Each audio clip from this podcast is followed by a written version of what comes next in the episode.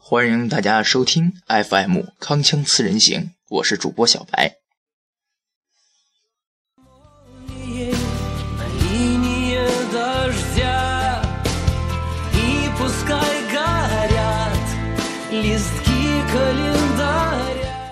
今天我和大家分享的文章是《品味现在》。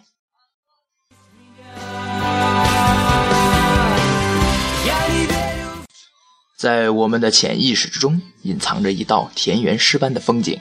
我们仿佛置身于一次跨越大陆的迢迢旅途之中。我们乘火车而行，领略窗外流动的景色。附近公路上驰频的汽车，十字路口挥手的孩童，远处山坡上吃草的牛群，发电站里冒出的滚滚烟尘，成片的玉米和小麦，平原和山谷，群山和绵延的丘陵。天空衬托下城市的轮廓，以及乡间的庄园宅地。可是，我们心中想的最多的，却是最终的目的地。在某一天的某一时刻，我们将会进站，迎接我们将是演奏的乐队和飘舞的旗帜。我们一旦到了那儿，许多美妙的梦想就终成为现实。我们的生活也变得更加的完整，就像一幅拼好的拼图。可是，我们现在在车厢里。过道中烦躁不安的踱来踱去，咒骂火车的磨磨蹭蹭。我们等待着，等待着，等待着火车进站。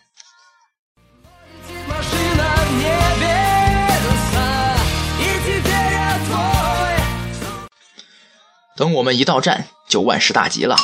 我们呼喊着：“等我十八岁的时候，等我买了一辆崭新的梅赛德斯奔驰，等我供最小的孩子读完大学的时候。”等我还清抵押贷款的时候，等我升官进职的时候，等到我退休，我就可以过上幸福的生活了。可是我们迟早会认识到，人生之旅并没有车站，最终也没有地方可以到达。生活的真正乐趣就在于旅行的过程，而车站仅仅是个梦，是个梦，它总是可望而不可及。真正让人发疯的不是今天的负担，而是对昨天的悔恨，以及对明天的恐惧。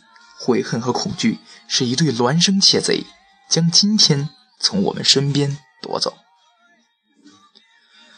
啊，那就不要在车厢过道里徘徊了，不要计算自己已经走了多远，换一种活法，去攀登更高的山峰，多吃点冰激凌解馋，经常光着脚闲游散步。在更多的河流里畅游，多欣赏夕阳西下，多点欢笑，少点泪花。